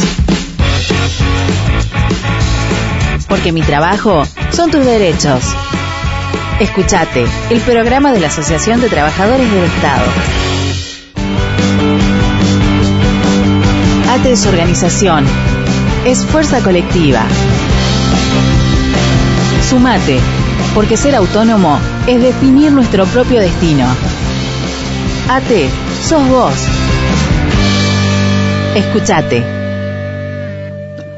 Cuarto y último bloque de Escuchate, el programa de la Asociación Trabajadores del Estado en Radio Nuestra Voz, en esto que es la 887. Nos pueden escuchar online también. Sí, ya nos estamos despidiendo de este jueves, eh, pero tienen otra oportunidad, porque nosotros damos segundas oportunidades.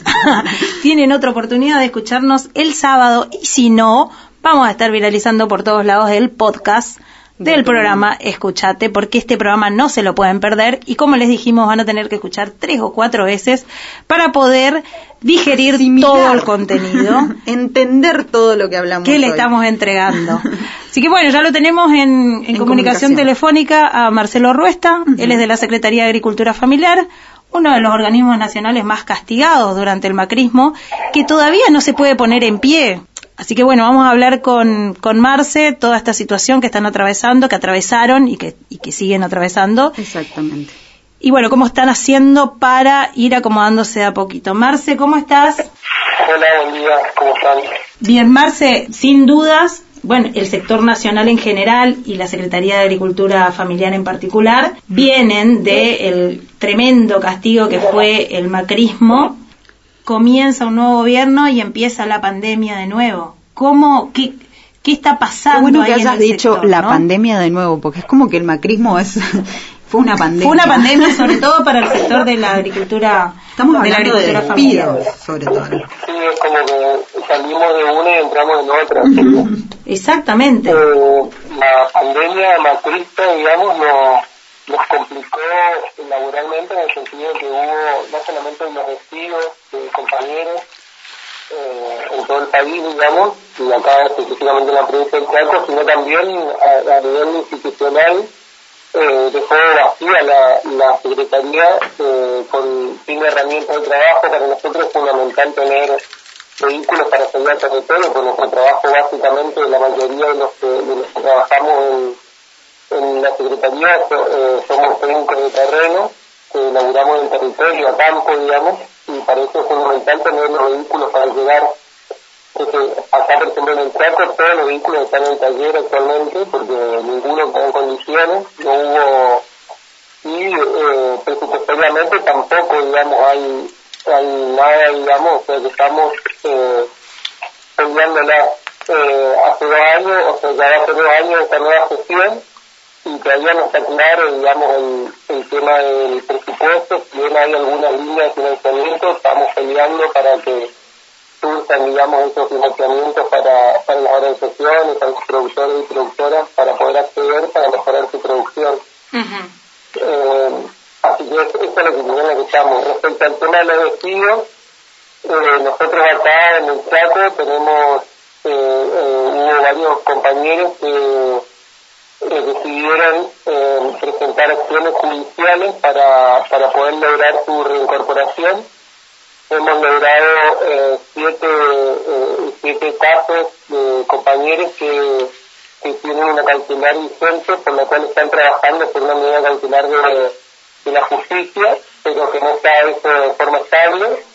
Y hay tres compañeros que fueron despedidos en el 2016 cuyo, cuya situación es más complicada aún porque eh, tuvieron un fallo a favor de la justicia federal a principios del año pasado eh, para reincorporarlos al, trabajo y el gobierno, digamos, nunca trató eso, sino que lo apeló ese fallo y ahora este año, hace un mes, salió el fallo de la Cámara de Apelaciones donde eh, no da lugar, digamos, a la reincorporación, sino que eh, lo que establece es que fija, digamos, que estos compañeros tienen que cobrar eh, una indemnización, o sea, que, que no, no, no la vuelta al trabajo, sino que eh, dice que estuvieron mal despedidos y por lo tanto eh, corresponde la indemnización.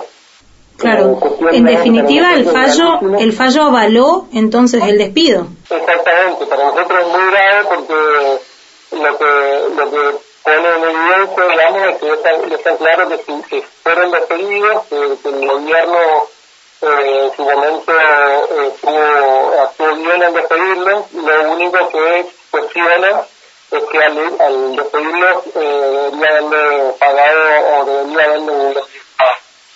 Entonces, bueno, evidentemente estos, estos compañeros, compañeros van a apelar eh, o apelaron esta decisión, pero de cualquier manera, digamos, es, gravísimo que, sigan, que sigamos padeciendo, digamos, estas, estas cuestiones, digamos, estas arbitrariedades por parte de los, de los diferentes gobiernos. Por un lado, el gobierno matrista que, que decidió, y por otro, este gobierno bien eh, inició un proceso, en el caso de nuestro sector a nivel nacional, eh, se, se establó una mesa, digamos, para lograr, eh, para, para las reincorporaciones de compañeros en todo el país, y, y a través de esa mesa, eh, y nuestro Consejo Directivo Nacional, y nuestro sector, eh, hemos logrado la reincorporación de más de 200 eh, compañeros y compañeras despedidos. Eh, todavía faltan, digamos, y bueno, y, y, y, nos, nos parece importante que, que el gobierno eh, regularice esta situación, que, que ponga eh, foco sobre esto, digamos, sobre todo una cuestión de pandemia, estar sin laburo y estar este, alambrando como están los compañeros que ahora están con la cautelar, porque los compañeros que están con la cautelar no tienen, o sea, lo único que nos mantiene laburando es que está firme esa, esa cautelar, pero si hubiera, digamos, un fallo de la justicia en contra, digamos, volverían a estar despedidos. Entonces, ¿Y- y ¿Los compañeros están la- estos compañeros están laburando entonces? ¿Continúan laburando? Hay siete, siete compañeros que sí, eh, que, que- que están laburando, pero porque hay una medida cautelar de la justicia federal que dice que bueno, hasta tanto se resuelva la cuestión de fondo, que es un amparo, un amparo presentado, digamos, para, para la reincorporación, hasta tanto se resuelva esta medida de fondo, eh, siguen trabajando. Entonces, en ese sentido, siguen, siguen cumpliendo sus tareas, siguen cobrando, pero este, no, no, está, no, no está definida su situación, digamos. Sí, Marce, lo que vos me decías es un poco lo que hablamos siempre también, que eh, este, este plan del macrismo de achicamiento y ajuste del Estado, como decís, no eran solamente despidos, sino también el ajuste del, del financiamiento de todas las áreas del Estado, es decir, el corrimiento del Estado en los territorios, eh, y sobre todo los despidos, eh, fueron posibles también gracias a que había un terreno fértil. Digo, la mayoría de los trabajadores estatales nacionales tienen una situación de eh, laboral muy frágil, si bien no es, eh, no, no son del todo precarizados, tampoco son del todo de planta. ¿Cómo es esto? Claro, sí, así. Nosotros en la gestión anterior, digamos, la gestión de Cristina Fernández de Kirchner como presidenta, eh, nuestra pelea, digamos, fue la, la, la, la, planta, digamos. ¿Por qué? Porque nuestra situación laboral es de contratados eh, anuales. O sea, nosotros nos contratan eh, todo, eh, eh, nos hacen un contrato, digamos, a principios de enero y se vence el 31 de diciembre.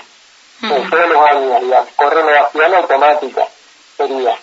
Eh, nos, nos hagan, digamos, de retiración, tenemos aportes jubilatorios, este, digamos, la, la obra social, los aportes, digamos, para la obra social, o sea, todo como si fuera que, que estuviéramos eh, en planta, pero, digamos, son contratos anuales. Y eh, este, este, tipo de contratación, que es un tipo de contratación que está muy difundido en todo el Estado Nacional, eh, en lo que, eh, digamos, en, en, el contrato implica que el Estado empleador puede eh, rescindirte el contrato eh, con la, digamos, con la, la única salvedad que te tienen que eh, anticipar, digamos, esa rescisión 30 días antes. este, entonces, el, esto, digamos, la, la situación de inestabilidad en la que estamos pasando. Sí, esa fue, eh, eso fue, eso fue clave para que para que el macrismo lleve a cabo los despidos masivos. Exacto. Exacto. Y, y, digamos, en este sentido, la justicia lo que lo que planteó, digamos, eh, por ejemplo, en el caso de, de, de los tres de, tres compañeros que, que, que el fallo este que sí. el, el, año pasado, Jorge Frías, Fernando Santiago y, Ana, y, y María Lisa Pizzi, Uh -huh. eh, lo que puso la justicia que si bien el Estado, digamos, por ejemplo, de contratación tiene, digamos, la potestad de poder rescindirse el contrato, no lo puede hacer eh, por cualquier razón, digamos, como, como lo hicieron en su momento. No lo pueden únicamente argumentar de que tiene que haber un, un achicamiento, sino que tiene que haber razones valederas, digamos. Este, y, y también la otra cuestión, digamos, que me parece que, y esto es en la parte más positiva de esto, es que establece que por más que nosotros, que nosotros tenemos una contratación anual, por, por haberse hecho, digamos, durante varios años, porque estamos hablando de que nosotros estamos eh, trabajando hace más de 15 años en esta situación, uh -huh. y entonces que por, por ser, digamos, eh, digamos, eh, haber, haberse dado durante tanto tiempo este tipo de contratación, ya debe, debe tomarse como una, un trabajo permanente, digamos, ¿no? Sí, Porque totalmente. El, el, lo que ampara este, este tipo de contratación que está amparado en, en, en una ley, digamos, eh, implica este tipo de contrataciones para tareas específicas, no para tareas permanentes como las que desarrollamos nosotros a lo largo claro. de todo el tiempo. Entonces, es una ilegalidad, si se quiere, lo que está haciendo el Estado al mantenernos el contrato, este tipo de contratación por tanto tiempo. Claro, totalmente. Y se habló de esto, están, están tratando este tema, siguen lucha por la por el pasaplanta. Digo, al, al Ejecutivo no le, como vos decís, es un tipo de contratación con obra social, digo, el resto de los beneficios lo tienen, de los derechos lo tienen, pero eh, es fundamental la estabilidad laboral. Eh, al Ejecutivo pasar a planta a todos los que están en esta situación, entiendo yo que no le que, no le cuesta mayor dinero, digamos, no hay mayor presupuesto en esto. Es una política de Estado, si se quiere, eh, tener trabajadores con estabilidad laboral o sin estabilidad laboral. Claro, y, y digamos, una cosa que nosotros hablamos, con el gobierno matrista no, podemos, no podíamos discutir la presencia del Estado y el laburo del Estado, porque para ellos, digamos, hablar de Estado era como una mala palabra, y una claro. contradicción, eran funcionarios del Estado y, y, no podía hablarle de la presencia del Estado en el territorio. Claro. Pero para gobiernos que que teóricamente en su postura política, ideológica, dicen que eh, tiene que haber un Estado presente en los territorios y que a través de eso, digamos, se construyen políticas inclusivas. Eh, nosotros lo que hablábamos en su momento con el gobierno este, el gobierno de Cristina, Fernando Kirchner y este gobierno, lo que planteamos es que no puede haber un Estado fuerte presente en los territorios con trabajadores precarizados. O sea, de ninguna manera. Es una mentira, porque de hecho muchas de las políticas que se, se, se, se hicieron, digamos, para incluir en, en su momento en, en el gobierno kirchnerista fueron desmanteladas, digamos, con el gobierno macrista justamente a través de, seguir, digamos, a, a de trabajadores que estaban contratados en forma inestable. Entonces, para garantizar una presencia fuerte del Estado en los territorios, una política clara y que se perpetúe en el tiempo, digamos, eh, es necesario tener eh, eh, personal, digamos, y, y, trabajadores y trabajadoras contratadas de forma permanente, digamos, darle una estabilidad de trabajo. Que la cuestión de, de saber si, si te van a renovar un contrato a fin de año no sea un problema, que vos te puedas dedicar a tu laburo este, sin, sin tener ese problema y esa, y esa preocupación, digamos. ¿no? Entonces, esto, esto es una pelea de tiempo que este gobierno, de cierta forma, si se quiere, digamos, planteó eh, eh, regularizar, porque de hecho hay, hay una, un, ya está lanzado, digamos, en el boletín oficial hace un par de meses, eh, el, el tema, un plan de regularización del empleo en la Administración Pública Nacional, eh, justamente tomando, digamos, empezando, el año pasado eh, se lanzó como un relevamiento para eh, que cada organismo eh, eh, ponga, digamos, o, o, eh, digamos, como que son, cuántos trabajadores y trabajadoras están, digamos, en, esas condiciones de, contratación eh, con más de cinco años de antigüedad. Con idea de que de este y esto es lo que lanzó ahora en el boletín oficial hace un par de meses, empezar, digamos, lo que es el proceso de concurso, de concurso para eh, pasar a, a planta permanente, digamos. En una primera etapa serían eh, trabajadores y trabajadoras con más de 10 años de antigüedad.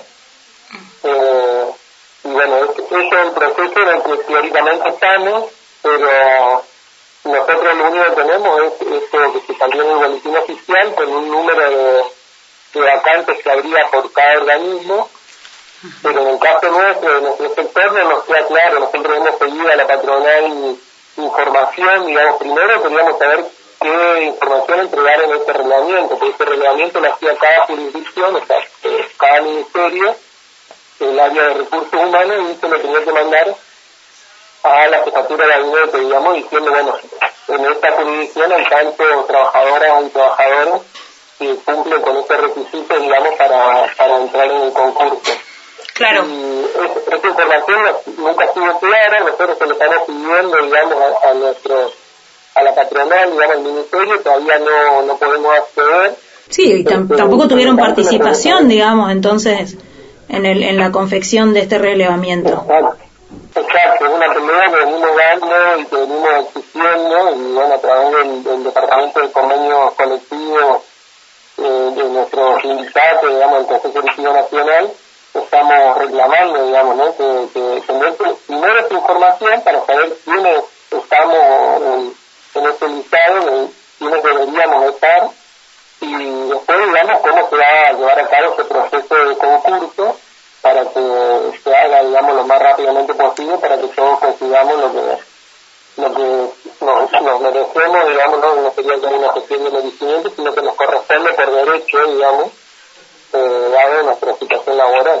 Sí, igualmente antes de, eh, no antes, en el mismo momento si se quiere, pero digo, el, el Estado Nacional no puede hablar de regularización sin antes hablar de reincorporación de todos los despedidos y los despedidos que ellos se tienen que hacer cargo porque fueron despedidos por la situación en la que dejaron a los trabajadores estatales cuando se fueron del gobierno. Entonces, me parece también un poco contradictorio eh, que quieran avanzar en la regularización, pero por otro lado, eh, firme o, bueno, presenten un amparo que dé lugar al despido a tres, a tres trabajadores. Exacto, sí, es totalmente contradictorio, digamos. Y me parece que esto, digamos, es una cuestión, eh, si se quiere, característica de este gobierno, la contradicción. Eh, entonces, digamos, hay que, hay que seguir en la, en la pelea porque justamente esto que, que, que vos decís, eh, nosotros nuestra pelea es primero la reincorporación de los despedidos y pase a planta de todos, digamos, los contratados.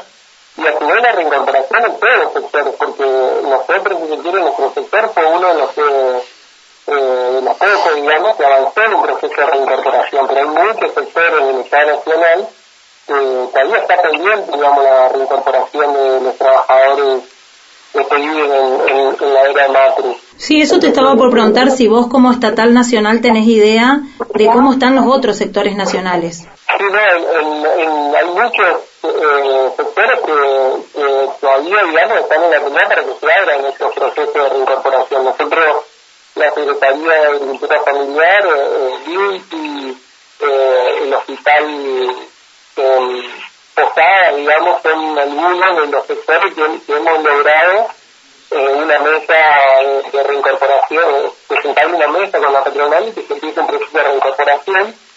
Eh, pero digamos hay muchos otros sectores como la Casa de la Moneda, el Ministerio de Cultura, eh, eh, bueno, otros, digamos, donde, donde todavía estamos esperando la Biblioteca Nacional, eh, bueno, se van a enviar muchos sectores, pero digo, eh, donde estamos esperando todavía que se abran estas mesas, digamos, y estos procesos de, reincorporación. Sí, debería ser algo paralelo también, ¿no? Eh, abrir la reincorporación de los trabajadores y trabajadoras de pedido, que creo que fue también un tema de campaña, si no me, si, si no me estoy boleando, me parece que fue un tema de campaña, eh, que, que, que, fue una promesa de campaña, la reincorporación de todos los despedidos del macrismo.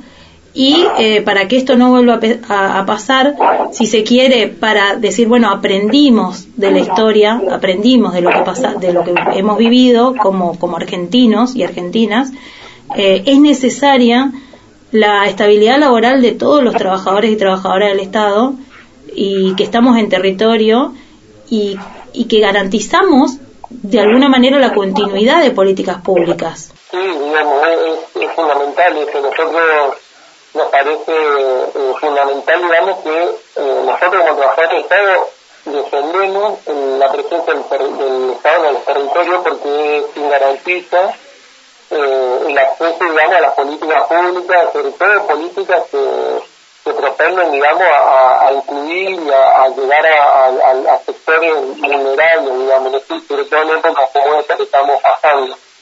Entonces, eh, que, que esos trabajadores y trabajadoras, que son los que ejecutan esas políticas en los territorios, tengan, digamos, esta, este tipo de, vulnerabilidad, este, no, no puede ser eh, avalado, digamos, de ninguna manera. Por lo tanto, es una pelea, digamos, histórica que tenemos, que eh, un Estado fuerte que tiene que ser con trabajadores eh, eh, contratados en forma permanente y, con todas las reglas de, con, lo que le corresponde, digamos, en su relación laboral, digamos, para no hablar de en blanco y negro, que es un, término inadecuado, digamos, para hablar de relaciones laborales.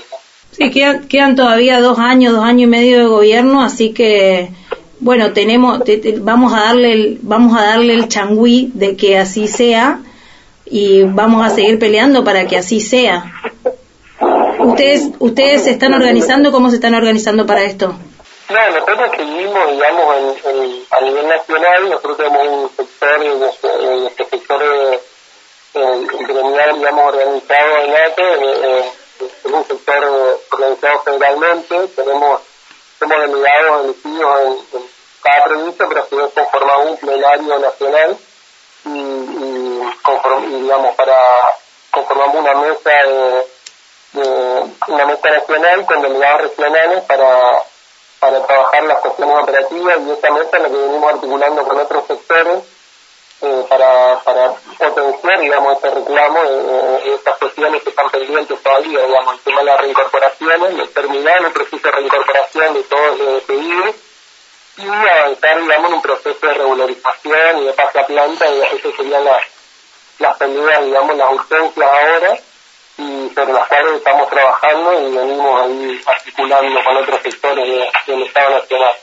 Y también eh, puntualmente ahora en esta coyuntura eh, eh, estamos planteando la, la, digamos, la paritaria que te acordás, que escasa, fueron como seis cuotas o siete ah, cuotas, que terminamos, vamos a terminar de cobrar el aumento de febrero del año que viene y que ese nivel, digamos, de, de de, atomización de la cuota hace que sigamos perdiendo eh, ante la inflación. Entonces, no, no, eh, eso también es un punto que estamos planteando eh, y que creemos que a nivel del gremio venimos exigiendo la, necesidad de articular todos los sectores nacionales en un plenario nacional de, de delegados nacionales para poder estar fuerte, digamos, y articular todos los sectores y no hacer una pelea tan, tan atomizada porque eh, al estar, digamos, atomizada y trabajando por sectores, como que la patronal eh,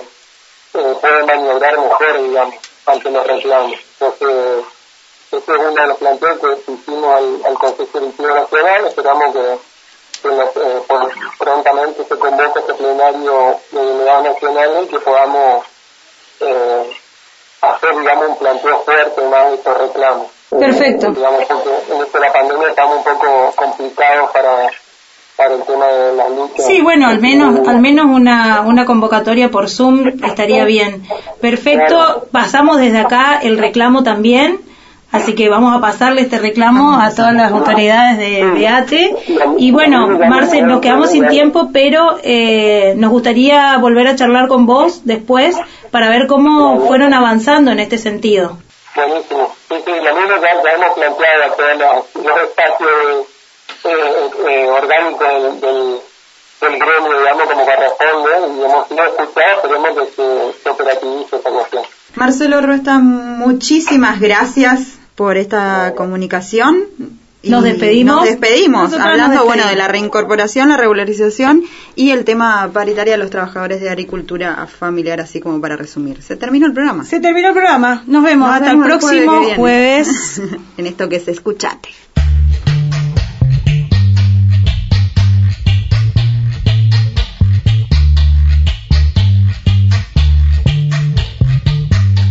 Desde la radio, escuchate el programa de la Asociación de Trabajadores del Estado. Escuchate, un espacio para la promoción de derechos, política, economía, arte y cultura, deporte, géneros y diversidades, pueblos originarios, movimientos sociales y organizaciones de trabajadoras y trabajadores. Porque somos estatales, porque somos protagonistas. Escuchate. Déjame decirte a ti lo que no sabes de mí, por más que tú me amenaces, yo no me voy a rendir. Escucha la radio, escúchate, porque la comunicación es un derecho fundamental y una herramienta de construcción social. Escúchate, en nuestra voz, 887, construyendo comunicación. Escúchate. Déjame decirte a ti